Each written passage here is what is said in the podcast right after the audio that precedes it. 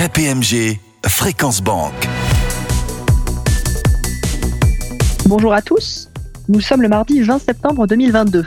Après cette pause estivale, je suis ravi de présenter cette nouvelle édition de Fréquence Banque, l'émission de Radio KPMG qui fait le tour de l'actualité réglementaire et comptable bancaire. Au micro, Kenza Moulin. Avec moi aujourd'hui, Arnaud Bourdeil, partenaire responsable du secteur banque de KPMG, Valérie Fousset, partenaire et commissaire aux comptes de plusieurs succursales de pays tiers, et Sylvie Miette, partenaire responsable de la plateforme Finance Durable. Bonjour à tous les trois. Bonjour Kenza, bonjour à tous. Bonjour à tous. Bonjour à tous.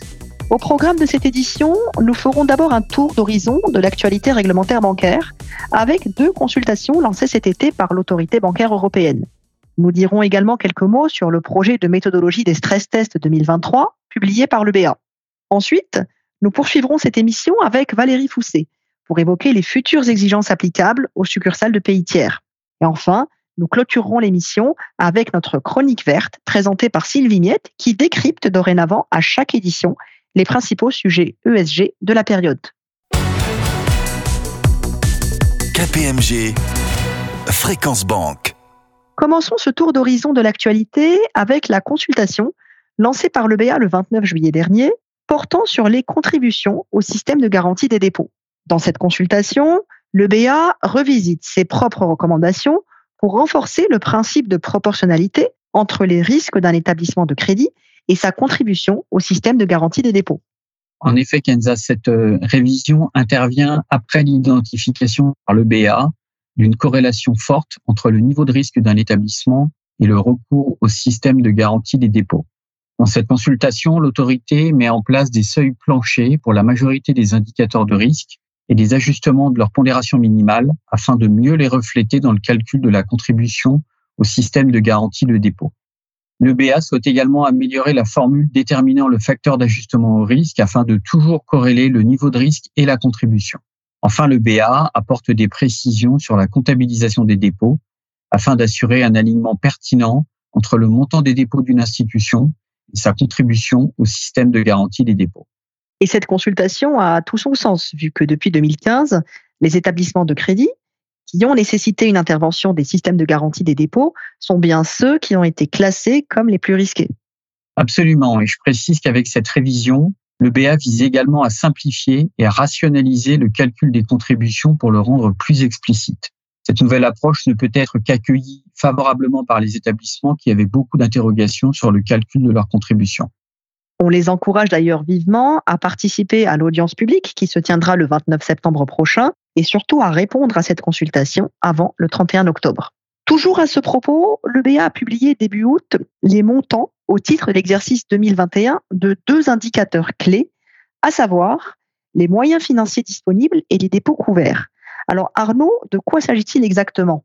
Les moyens financiers disponibles correspondent aux fonds collectés par les systèmes de garantie des dépôts auprès des banques, visant principalement à rembourser les déposants en cas de faillite bancaire. Ce qu'on observe, c'est que les fonds augmentent dans la plupart des systèmes de garantie, ce qui montre une volonté générale de se prémunir face à une potentielle faillite bancaire.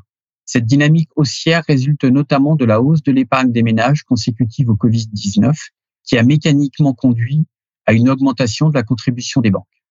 Et conformément à la directive sur les systèmes de garantie des dépôts, on rappelle que ces derniers doivent atteindre d'ici 2024 0,8% de leurs moyens financiers disponibles par rapport aux dépôts couverts.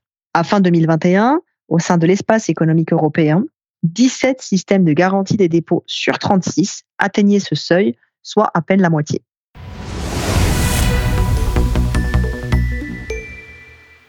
Poursuivons notre tour d'horizon avec une deuxième consultation de l'EBA lancée le 28 juillet dernier sous la forme d'un RTS.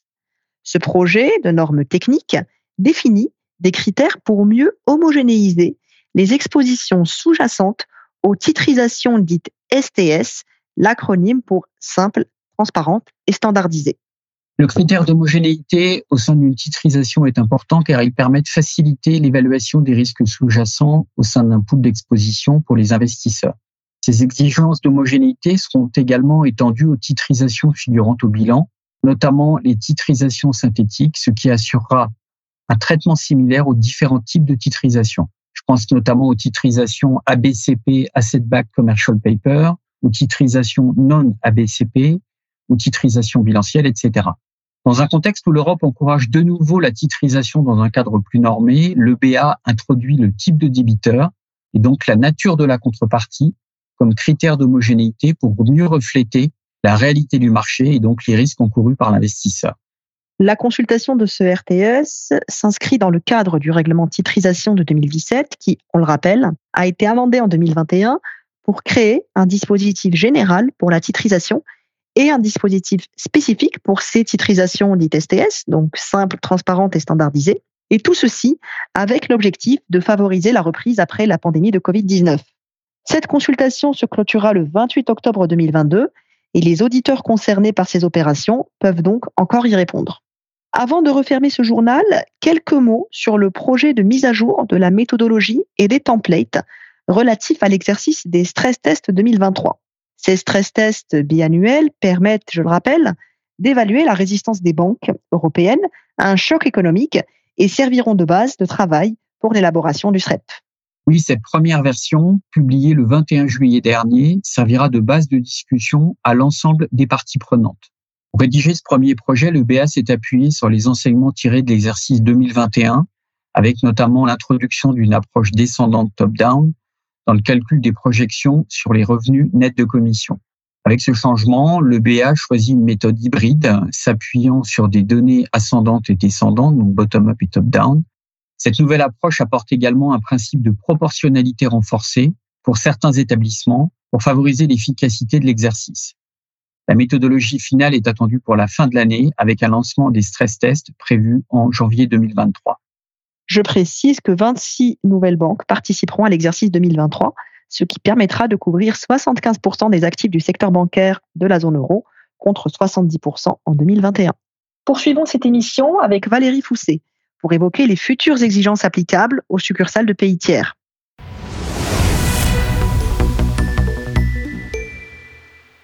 Selon un rapport de l'autorité bancaire européenne, les 15 plus grands groupes bancaires non européens détiennent en Europe plus des trois quarts de leurs actifs dans des succursales de pays tiers. Fin 2020, l'Union européenne comptait ainsi 106 succursales de pays tiers pour un total d'actifs de 510 milliards d'euros. Parmi les pays concernés, la Belgique, la France, l'Allemagne et le Luxembourg notamment. Si les succursales de pays tiers sont très présentes sur le marché bancaire européen, les réglementations locales méritent d'être harmonisées. C'est dans ce contexte que la Commission a proposé au Parlement européen, le 27 octobre 2021, un ensemble de dispositions visant à harmoniser le traitement des succursales de pays tiers. Ces propositions, intégrées dans le futur dispositif réglementaire CRR3-CRD6, sont actuellement en discussion au Parlement européen. Elles auront, sans aucun doute, un impact significatif sur les banques qui exercent leurs activités dans l'Union européenne. C'est pourquoi nous attirons aujourd'hui l'attention de nos auditeurs sur la nécessité d'anticiper les conséquences de cette réforme. Pour cela, nous avons le plaisir d'accueillir à notre micro Valérie Fousset, partenaire de KPMG France dans le secteur financier. Il va nous apporter son éclairage sur ce sujet. Bonjour Valérie. Bonjour Kenza, bonjour à tous. Avant de nous intéresser aux évolutions des exigences applicables aux succursales de pays tiers, pouvez-vous expliquer précisément à nos auditeurs quels sont les axes d'amélioration du système européen actuel visé par ces nouvelles exigences?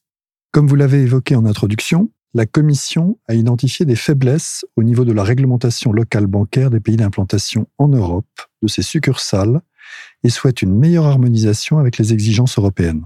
À titre d'illustration, elle a constaté qu'il existe peu d'exigences communes en matière prudentielle, d'agréments standardisés ou encore d'accords de coopération appropriés entre les autorités de surveillance et les groupes bancaires de ces pays tiers. Cela peut se traduire par le développement d'activités bancaires qui ne seraient pas soumises à une supervision suffisante par les autorités de régulation. Avec cette nouvelle réglementation, la Commission fixe un niveau d'exigence minimale pour permettre cette harmonisation. Il y a donc une vraie évolution de l'environnement réglementaire qui jusqu'ici était fragmenté. Quelles sont les règles actuellement appliquées dans l'Union européenne? Aujourd'hui, hormis les obligations de communiquer des informations prévues par la directive CRD5, les succursales de pays tiers sont soumises essentiellement aux règles nationales. Ces exigences sont donc disparates d'un État membre à l'autre et une certaine compétition existe entre États pour attirer de nouveaux entrants. Aujourd'hui, deux positions sont observables dans l'Union européenne. La première position, qu'on peut appeler subsidiary approach, appliquée par la majorité des États membres, conduit à considérer une succursale de pays tiers comme une entité distincte de la banque du pays tiers dont elle est issue. Cette position implique un suivi en stand-alone, c'est-à-dire individuel, de la conformité au texte en vigueur dans le pays d'implantation de la succursale. Je précise aussi que certains États membres qui utilisent cette approche appliquent un traitement prudentiel simplifié à certaines succursales sous leur supervision. C'est ce qu'on appelle la Simplified Approach. C'est le cas de la France. Parmi les règles applicables en France, aux succursales de pays tiers, on peut citer l'obligation d'obtenir un agrément auprès de la CPR, de mettre en place une gouvernance assurée au moins par deux dirigeants effectifs, d'appliquer les exigences de solvabilité, de liquidité et autres prévues par le CRR, avec la possibilité de bénéficier d'exemptions par le superviseur. Vous avez évoqué deux positions. Quelle est la deuxième? La deuxième position est la Branch Specific Approach. Cette position est retenue par six États membres. Elle consiste à ne pas considérer la succursale comme une entité juridique distincte de la banque de pays tiers. La conséquence directe de cette lecture est de ne pas soumettre la succursale aux exigences prudentielles sur ses seules opérations. Son traitement prudentiel et sa surveillance dépendent de la solidité financière de la banque, pris dans son ensemble au niveau du pays tiers et non de la succursale. La supervision est alors considérée comme exercée par l'autorité de surveillance du pays d'origine et l'autorité du pays d'implantation de la succursale en Europe apprécie au cas par cas l'équivalence du régime réglementaire dont dépend la banque. Elle adapte en conséquence sa pratique de supervision. Autrement dit, les États membres appliquent donc un traitement et un régime prudentiel à la carte. Quel est le risque identifié par la Commission européenne quant à ces différentes approches? Dans ses travaux préparatoires, la Commission reconnaît que plusieurs groupes bancaires de pays tiers utilisent des structures juridiques complexes. Cela passe par une combinaison de filiales et de succursales, ou selon les services fournis, par des opérations transfrontalières pour mener leurs activités dans l'Union européenne, telles que le recours à des bureaux de représentation ou autres montages. Aujourd'hui, le manque d'harmonisation des règles européennes ne facilite pas cette supervision. Et il apparaît donc essentiel, pour garantir la stabilité financière de l'Union européenne, d'éviter que des zones ou des segments de marché puissent échapper à la surveillance prudentielle, car des risques pourraient s'accumuler et se propager à d'autres parties du système financier. Dans cette perspective, quelles sont les principales nouvelles exigences imposées par la Commission? L'objectif de la Commission est de renforcer la résilience et la stabilité des banques commerciales de l'Union européenne. Pour faire face à d'éventuels chocs économiques, cela passe donc par une meilleure surveillance et une meilleure gestion des risques encourus par les succursales de pays tiers. Plusieurs mesures sont envisagées par la Commission. Elle propose notamment que les services bancaires rendus par les établissements de crédit, issus de pays tiers, ne puissent être fournis qu'à travers une filiale ou une succursale. Concrètement, toute opération bancaire dans l'État membre de l'Union européenne passera par l'intermédiaire d'une succursale ou d'une personne morale implantée localement. Cette disposition empêchera les banques de pays tiers de tirer parti des exemptions nationales qui permettent la prestation transfrontalière. Elle modifie ainsi le statut de la succursale européenne. Il y aurait donc une volonté de mettre en place un nouveau processus d'agrément pour les succursales de pays tiers. La version actuelle du texte prévoit que les succursales de pays tiers qui souhaiteront s'établir dans l'Union européenne devront toutes obtenir un agrément. Celles qui sont déjà en activité dans l'Union européenne devront de leur côté à nouveau solliciter un agrément. Celui-ci sera octroyé selon une nouvelle procédure et de nouveaux critères, précisés dans un futur RTS, norme technique, qui sera publié par l'EBA. Ces succursales bénéficieront d'une période de transition de 12 mois pour obtenir ce nouvel agrément. Pour cela, elles devront présenter un business plan solide, démontrer l'existence d'un contrôle effectif des risques et d'une gouvernance, un partage d'informations et des exigences de coopération avec le régulateur de l'État d'origine. Cette nouvelle procédure d'agrément serait donc identique pour toutes les succursales de pays tiers en activité dans l'Union européenne, peu importe leur taille ou leur activité? En effet, Kenza. Le législateur a néanmoins inclus une dose de proportionnalité dans le nouveau dispositif en créant une classification des succursales de pays tiers selon deux catégories. Une succursale est considérée en catégorie 1 si elle répond au moins à l'un des critères suivants. Un total d'actifs dans l'État membre égal ou supérieur à 5 milliards d'euros, des activités qui incluent la réception des dépôts et autres fonds remboursables de la clientèle de détail. Et dernier critère, les normes prudentielles de la maison mère de la succursale ne sont pas considérées comme équivalentes à celles applicables dans l'Union européenne. À défaut, la succursale relève de la catégorie 2. Et j'imagine que cette catégorisation influe sur les exigences appliquées à la succursale. Oui, tout à fait. Les exigences de dotation en capital minimal dépendent de la catégorie. Les succursales de catégorie 1 devront être dotées d'un capital à minima égal à 1% du total de leur passif, avec un plancher de 10 millions d'euros. Quant aux succursales de catégorie 2, le capital minimum sera au moins de 5 millions d'euros. Cette catégorisation a également d'autres impacts sur les exigences de liquidité. Les succursales devront disposer d'un volume d'actifs liquides et non grévés pour couvrir des sorties de trésorerie sur une période de 30 jours. Ces fonds devront être déposés sur un compte séquestre auprès d'un établissement de crédit européen ou d'une banque centrale de l'Union européenne. Autrement dit, les succursales de catégorie 1 devront respecter le ratio liquidité LCR. La Commission dit-elle quelque chose sur la gestion des risques de la succursale ou sur de nouvelles exigences en matière de reporting? Oui, de nouvelles obligations en matière de gouvernance interne et de contrôle des risques sont proposées par la Commission. Les exigences de reporting devraient être renforcées. Les succursales devraient être contraintes. 1. D'établir un suivi de leurs actifs et passifs liés à l'activité exercée dans l'État membre. 2. De communiquer régulièrement des informations permettant aux autorités européennes de s'assurer qu'elle respecte la réglementation prudentielle. Le contenu et les modalités de reporting seront précisés par une norme de l'EBA. Et j'attire l'attention de nos auditeurs sur le fait que cette mesure aura des répercussions importantes sur le système d'information des succursales et sur la disponibilité de leurs données. Comment les banques peuvent-elles anticiper ces changements euh, assez structurants et adapter en conséquence leur organisation? Le renforcement des exigences prudentielles et de gouvernance laisse présumer une augmentation sensible des coûts d'exploitation de succursales. L'impact économique de ce cadre sur l'activité et le coût de son modèle opérationnel devront être rapidement considérés par les banques. Les succursales doivent dès aujourd'hui s'y préparer. L'information demandée par le régulateur n'est pas toujours aujourd'hui disponible. Les systèmes d'information doivent être adaptés pour permettre cette individualisation. Je pense notamment à l'exigence d'enregistrer les actifs et les passifs liés à l'activité dans l'État membre. Les banques concernées ont donc plusieurs chantiers à ouvrir. Quelle est la date de mise en œuvre de ces mesures, Valérie?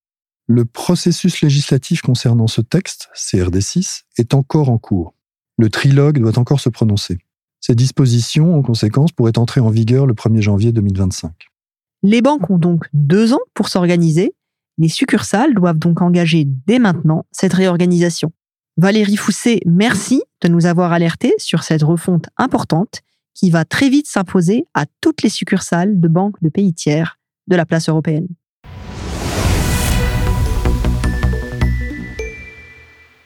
Poursuivons cette émission avec la chronique de Sylvie Niette dédiée au sujet ESG.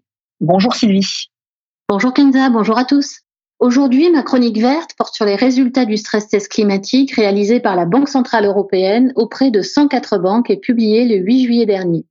Je rappelle que la BCE a conçu cet exercice en trois parties pour mettre en lumière le manque de considération des risques climatiques par les établissements bancaires. Cet exercice vise également à collecter les données indispensables à la mise en place d'un système financier capable de résister aux crises climatiques. Dans la première partie de ce stress test, la BCE demande aux banques de qualifier notamment leur méthodologie, les sources de leurs données et leur gouvernance en matière de risque climatique. Au regard de ce questionnaire, environ 60% des banques ne disposent pas de process de gestion du risque climatique. Dans la deuxième partie du test, les banques fournissent un certain nombre d'indicateurs chiffrés pour évaluer la sensibilité de leur portefeuille vis-à-vis des secteurs les plus polluants. Selon ces indicateurs, près des deux tiers des revenus bancaires issus d'une clientèle de sociétés non financières provient de secteurs à forte émission de gaz à effet de serre. Enfin, en troisième partie, la BCE demande aux établissements bancaires de projeter leurs pertes potentielles en cas d'incident climatique sous trois hypothèses. Transition ordonnée, transition désordonnée et aucune transition. Et deux horizons de temps, à trois ans et à 30 ans. À trois ans, dans le cas d'un scénario d'une transition désordonnée, les pertes de crédit et de marché s'élèveraient à environ 70 milliards d'euros. 53 milliards d'euros de coûts de transition et 17 milliards d'euros de risques physiques. Sachant que dans tous les cas, le risque climatique apparaît sous-évalué et ne reflète qu'une partie du risque potentiel. Comme de bien entendu, ce stress test confirme qu'en cas de gestion ordonnée, les pertes seraient moindres sur le long terme, contrairement à une gestion décousue, voire une absence d'action. Ces résultats confirment le manque d'anticipation des incidents climatiques par les banques dans leur modèle économique. De manière générale, ce stress test soulève la question de la gestion du risque climatique par le secteur bancaire. En dépit de progrès accomplis depuis 2020, les banques n'intègrent en effet pas encore assez les risques climatiques dans leurs dispositifs de stress test ni dans leur modèle interne, notamment en raison de données insuffisantes à leur disposition. Enfin, précisons que ces résultats seront utilisés dans le cadre du SREP, mais n'auront aucune incidence sur les obligations de reporting ou les exigences de fonds propres des banques. Je l'ai dit au début de ma chronique, cet exercice de stress test climatique mené à l'initiative de la BCE s'inscrit dans un projet de mise en place de bonnes pratiques pour encourager les établissements bancaires à prendre davantage en compte les risques climatiques. La BCE souhaite ainsi inciter les banques à participer à la transition écologique en poursuivant l'objectif de zéro émission nette de carbone. Espérons tous qu'elle soit entendue.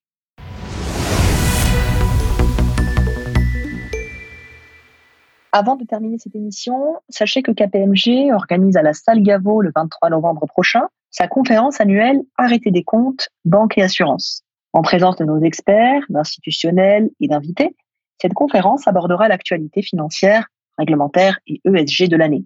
En clair, une journée indispensable pour préparer sereinement la clôture 2022. Nous vous attendons nombreux. Pour vous inscrire à cette conférence, rendez-vous sur kpmg.fr. Enfin, clôturons cette émission avec quelques conseils de lecture qui sont parus cet été. Notre étude sur la performance des grands groupes bancaires français au 30 juin 2022 et notre numéro ActuBank du mois de juillet. Ces deux publications sont adressées à l'ensemble de nos abonnés et sont aussi disponibles sur kpmg.fr. Cette émission est maintenant terminée. Un grand merci pour votre attention et rendez-vous le 10 novembre prochain pour une nouvelle édition de Fréquence Banque. D'ici là, n'hésitez pas à télécharger notre application Radio KPMG sur l'App Store ou Google Play. Vous pourrez ainsi écouter toutes les émissions de notre radio et notamment notre nouvelle émission Cap Gouvernance. Très bonne journée à tous. KPMG Fréquence Banque.